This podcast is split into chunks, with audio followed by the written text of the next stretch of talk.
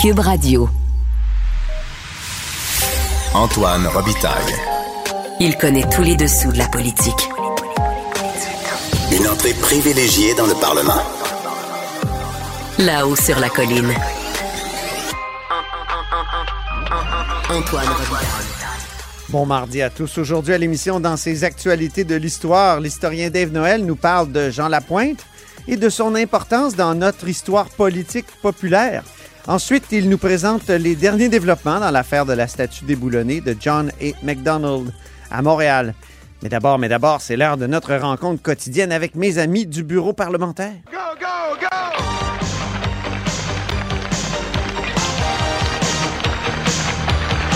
Go, go! Ouais, donne-les ton show. Et bonjour Marc-André Gagnon, Bonjour Antoine. correspondant parlementaire à l'Assemblée nationale pour le journal et le journal, ben correspondant aussi un peu international, puisqu'il rentre de Tunisie où il y a eu un sommet de la francophonie. Et ma première question, Marc-André, ce serait est-ce que ça a été vraiment une bonne mission pour euh, Martine Biron et François Legault, selon toi? Ben, est-ce qu'il ressort vraiment beaucoup de, de concret? Euh, faudra voir à l'usure, euh, puisqu'il n'y avait pas énormément d'annonces gouvernementales euh, de prévues. On en a peu parlé au cours de cette mission, mais le gouvernement du Québec a entre autres annoncé euh, un investissement de 10 millions de dollars pour offrir des formations techniques dans les pays de la francophonie. Ah oui. Bon, c'est avec la collaboration de différents établissements d'enseignement supérieur et ça va fonctionner avec une espèce d'appel d'offres. Mais bon, pour le reste, si j'avais à résumer ce voyage, je te, je te dirais que à certains moments, euh, ça sentait l'improvisation. Ah Pour oui. te donner un exemple de ça, c'est que parfois, il fallait attendre jusqu'à une heure du matin pour euh, avoir euh, l'agenda du lendemain. OK. Donc, c'est quand même assez particulier. Ce que, ce que ça, ça- ça laisse croire, c'est que euh, les rencontres bilatérales, par exemple, qui, qui, qui ont, ont- que M. Legault a pu avoir pendant cette euh, mission-là, je te nomme quelques noms, avec euh, Emmanuel Macron, président français, avec Justin moins. Trudeau, avec Mhm. le, le, le ministre... Quand même, oui. Et c'était leur première rencontre euh, depuis l'élection. Il y a eu une rencontre aussi avec le ministre-président de la Wallonie-Bruxelles, euh, le président de la Confédération suisse, le président du Sénégal. Mais bon, tout ça, ben, on l'apprenait vraiment très tard la veille que cette rencontre-là aurait lieu, comme si tous les fils n'étaient pas euh, attachés. Et il y a aussi eu des événements importants qui étaient prévus euh, pour François Legault qui ont été annulés.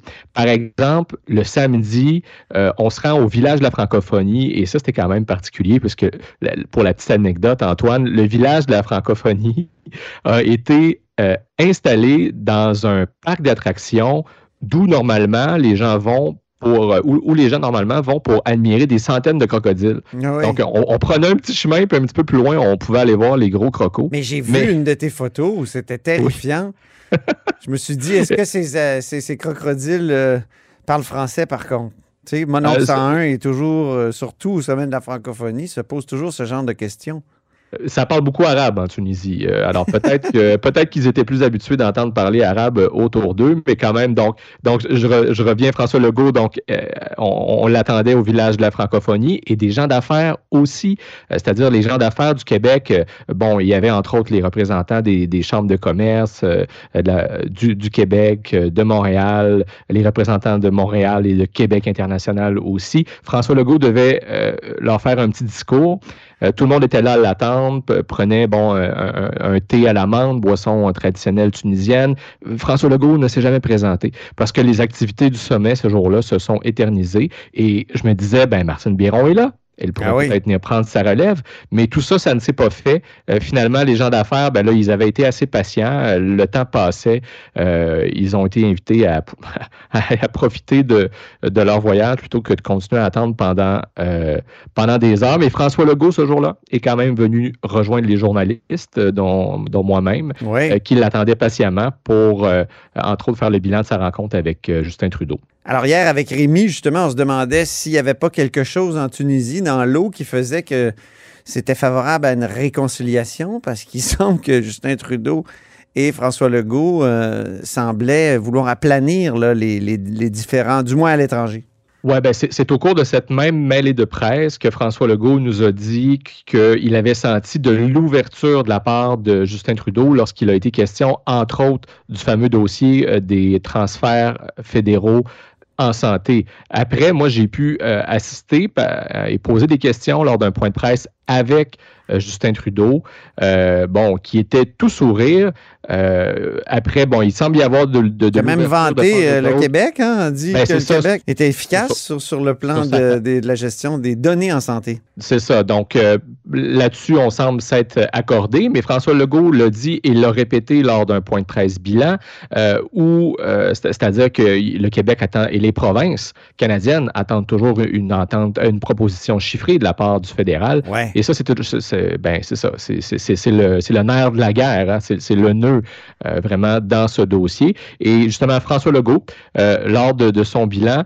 euh, a, reparlé de cette rencontre avec Justin Trudeau, mais il a aussi fait une espèce de surenchère, c'est-à-dire que lorsque François Legault a rencontré les représentants du conseil du patronat, l'équivalent du conseil du patronat français, Mhm. euh, et ensuite a livré un discours devant euh, un parterre d'environ de, 500 personnes issues euh, du milieu des affaires de la francophonie. Il a parlé de, de la nécessité pour le Québec de doubler ses échanges euh, avec la France. Et lorsque je lui ai demandé des précisions, c'est-à-dire à savoir, euh, ben, est-ce que c'est pas un peu trop ambitieux, comment vous allez faire, ben, il, a pratiquement fait une surenchère en parlant d'aller jusqu'à tripler ses échanges. On peut peut-être écouter donc euh, cette, réponse que François Legault m'a donnée et aussi un extrait dans, dans, dans, lequel François Legault résume un peu sa mission donc en Tunisie sur l'île de Djerba quand je regarde, puis moi j'aime suivre les chiffres,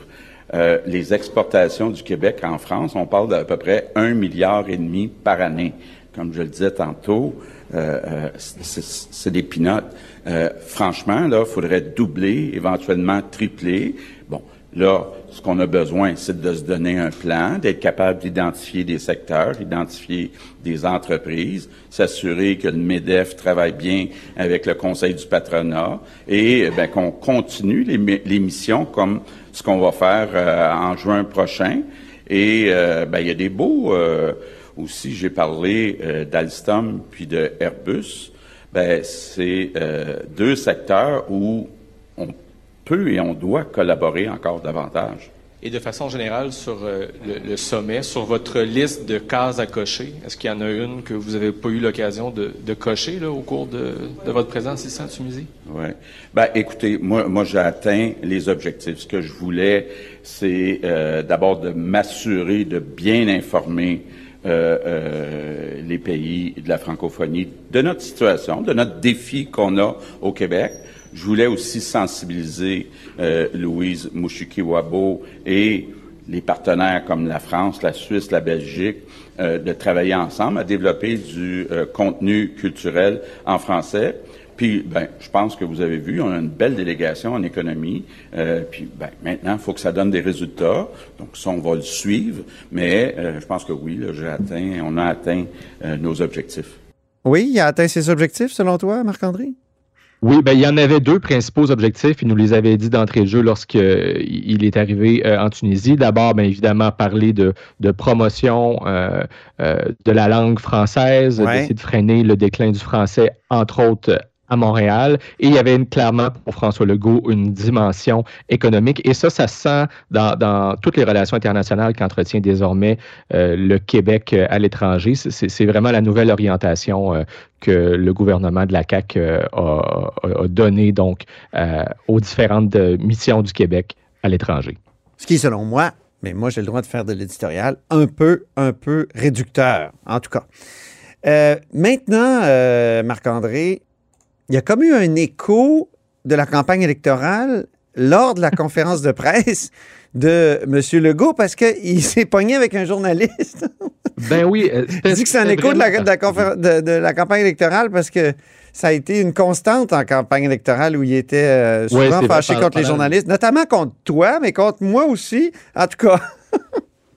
Oui, c'est arrivé. C'est vrai que pendant la campagne électorale, il y avait souvent des tensions euh, euh, entre François Legault euh, et les journalistes. François Legault qui haussait le ton euh, lorsqu'il n'aimait pas une question qui lui était posée. Ça m'est effectivement arrivé pendant la campagne. Et c'est arrivé aussi à un journaliste tunisien, Antoine. Oui, ah oui. il, faut, il faut expliquer d'abord que la plupart. Une marque d'ouverture, tu sais, il ne fait pas de discrimination. Ah ben il y a ça, absolument, ça, ça, je te l'accorde. Euh, donc c'est un point de presse pour situer les gens qui se déroulaient au centre de presse du sommet de la francophonie. Euh, et, et, ça, il, il, faut le dire, là, les journalistes québécois qui ont suivi François Legault, comme tous les journalistes qui ont suivi leurs chefs d'État respectifs en Tunisie pour ce 18e sommet de la francophonie ont eu très peu d'accès, puisqu'on on, ne pouvait pas se rendre là où euh, se déroulait à proprement dit le sommet de la francophonie. Donc, euh, on nous tenait loin euh, des chefs d'État dans un centre de presse qui est aménagé dans un hôtel, là où il y avait des conférences de presse. Et souvent, ben, nous, ce qu'on faisait, c'est qu'on allait rejoindre François Legault à l'hôtel où il séjournait pour des malais de presse. Mais ah pour, pour son bilan euh, de mission, ben, il a fait ça au centre de presse donc euh, du sommet et les journalistes étrangers étaient là. Puis là, ben, l'attaché de presse de, de, François Legault nous a dit, inquiétez-vous pas, euh, il y avait beaucoup de journalistes dans la salle et on nous a dit, puis, puis là, on attendait François Legault depuis le début de la journée. Il était déjà tard en fin de journée. On, il nous a dit, oh, je, vais, je vais vous prioriser. Donc, moi, j'ai posé la première question et mes autres collègues, ainsi de suite. Puis là, il y a un journaliste tunisien derrière qui s'impatientait et puis qui était en train d'engueuler l'attaché de presse de François Legault en lui disant non, mais c'est quoi ce cirque? Je veux poser ma question aussi.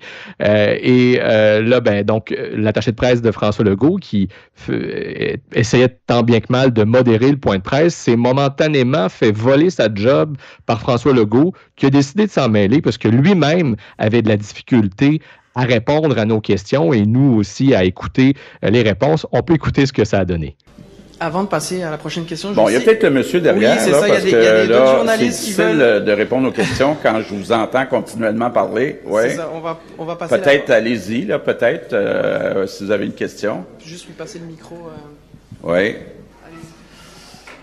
Mais là, je vais vous laisser poser une question, mais à condition qu'après, on se calme et puis on écoute euh, oui. les autres personnes. Oui, soyez les bienvenus euh, en Tunisie à oui. du rêve de Djerba. Mimounetou, c'est correspondant de Radio Shamsafen, oui. euh, c'est à Tunis.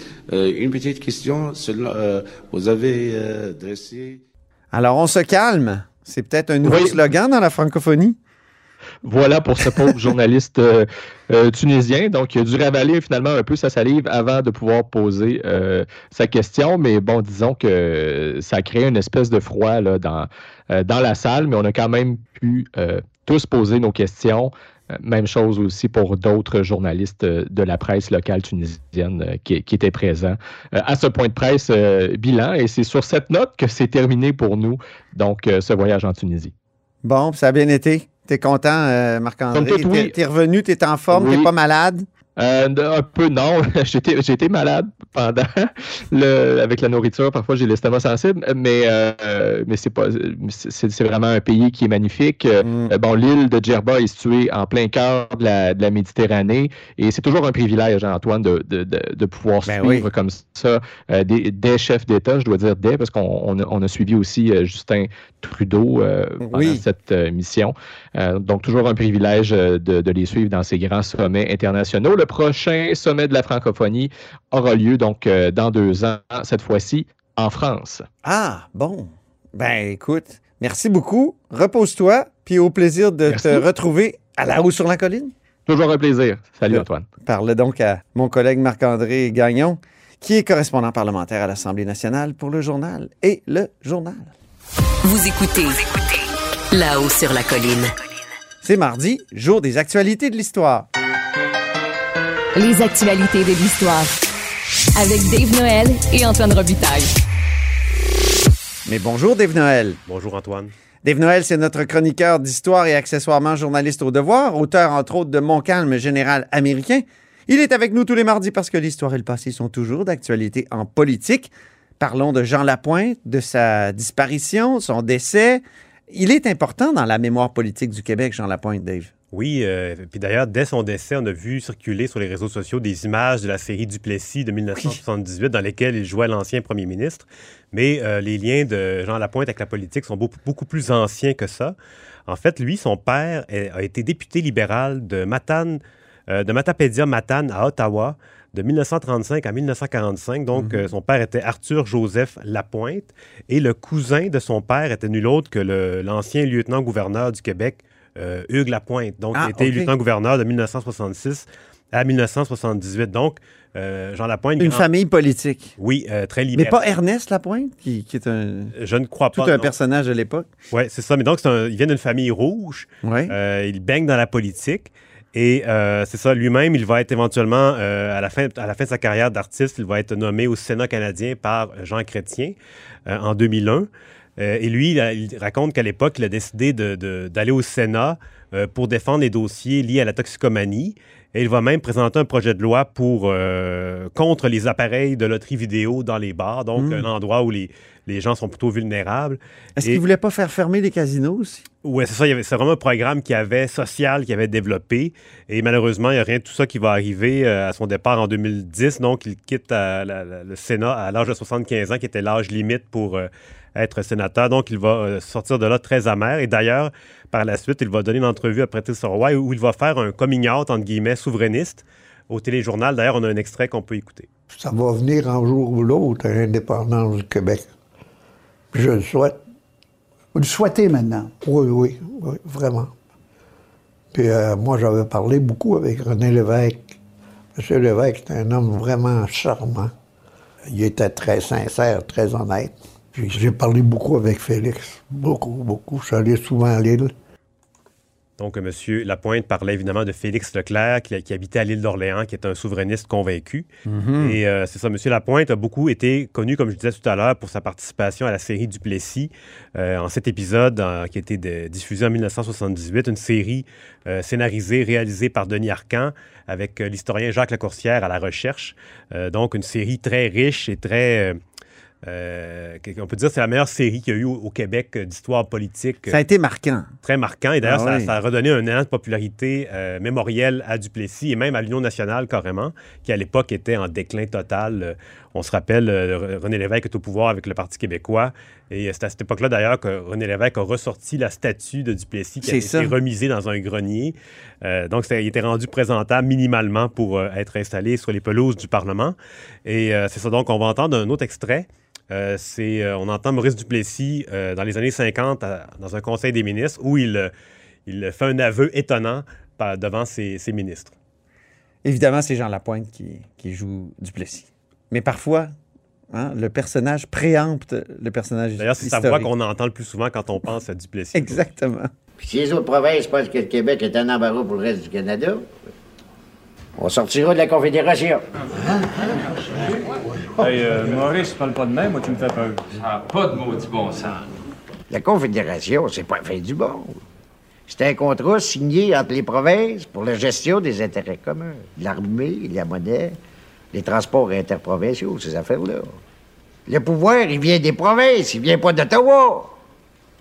Si le reste du Canada, ben, il veut pas admettre ça, ben, on va sacrer de camp. le monde ordinaire, là, ils comprendront rien là-dedans. Tout ce qu'ils vont se souvenir, c'est qu'on a passé un nouvel impôt. Là, on va se faire battre aux prochaines élections, puis ça va finir là. Yo, on n'est pas pour passer notre vie à gagner des élections. faut laisser quelque chose en arrière de nous autres. Moi, je suis vieux garçon, mais vous autres, vous êtes mariés et vous avez des enfants. Je pense que le plus bel héritage qu'on pourrait leur laisser, c'est un beau développement de l'agriculture puis un impôt provincial. C'est deux causes les plus importantes qu'on aurait faites pour les nôtres.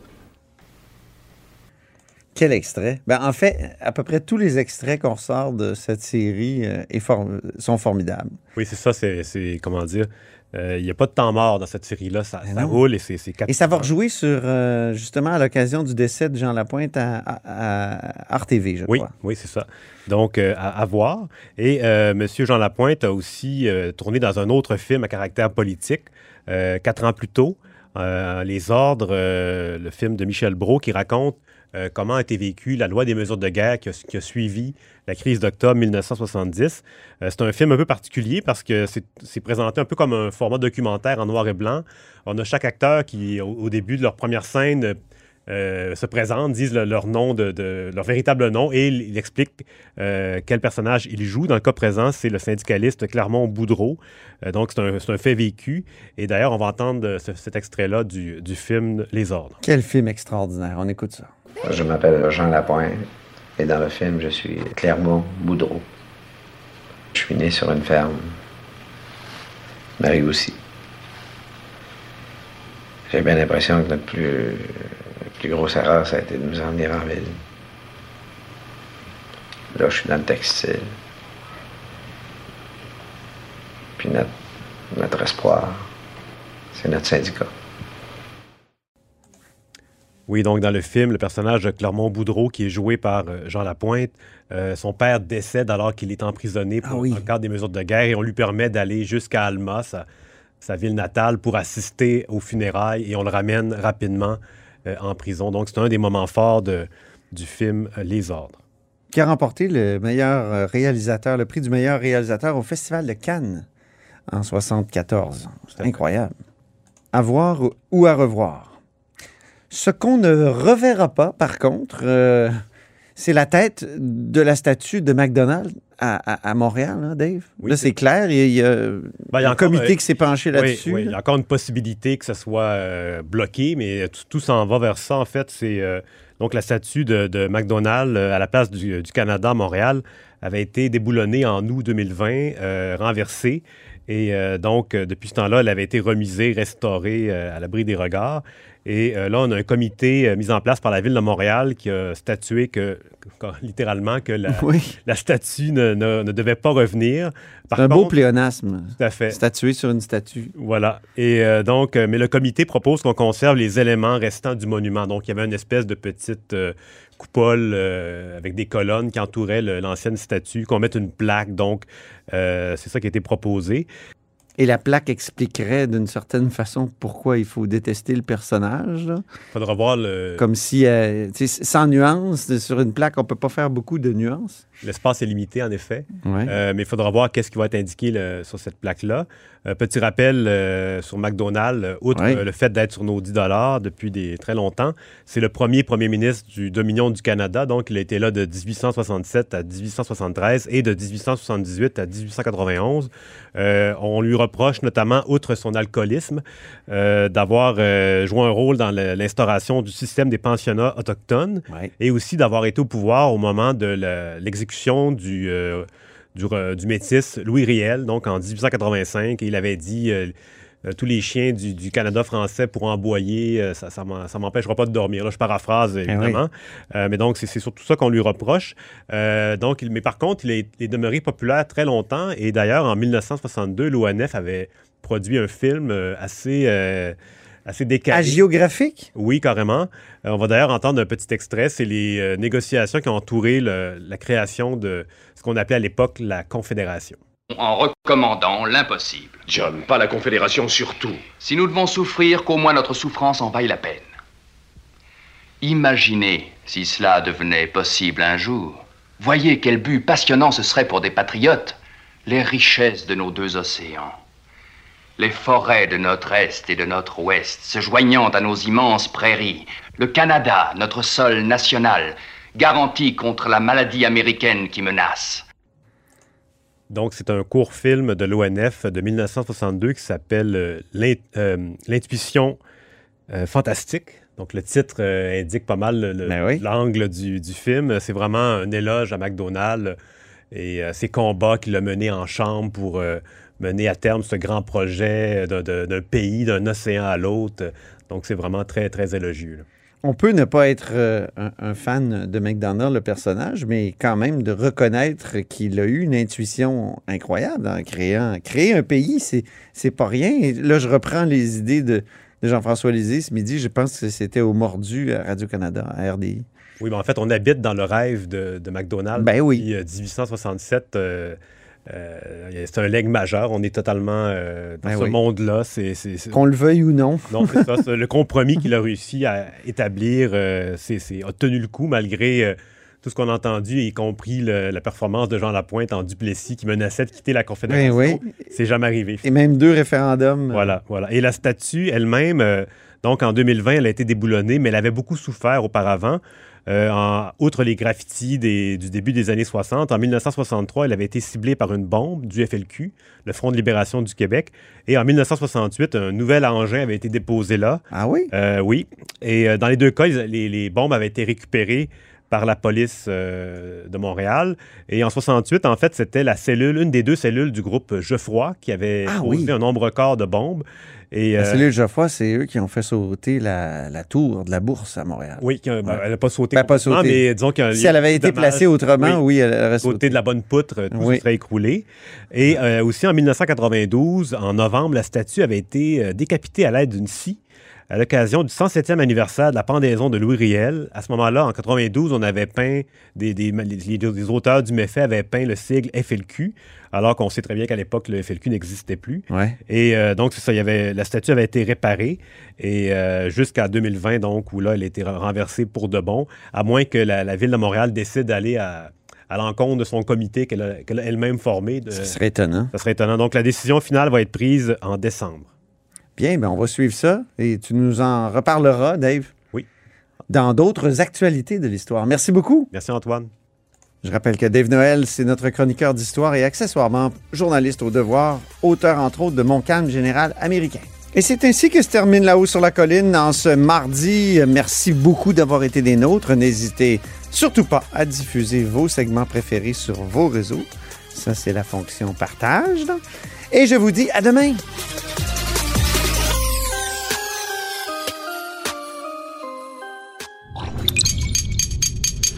Radio.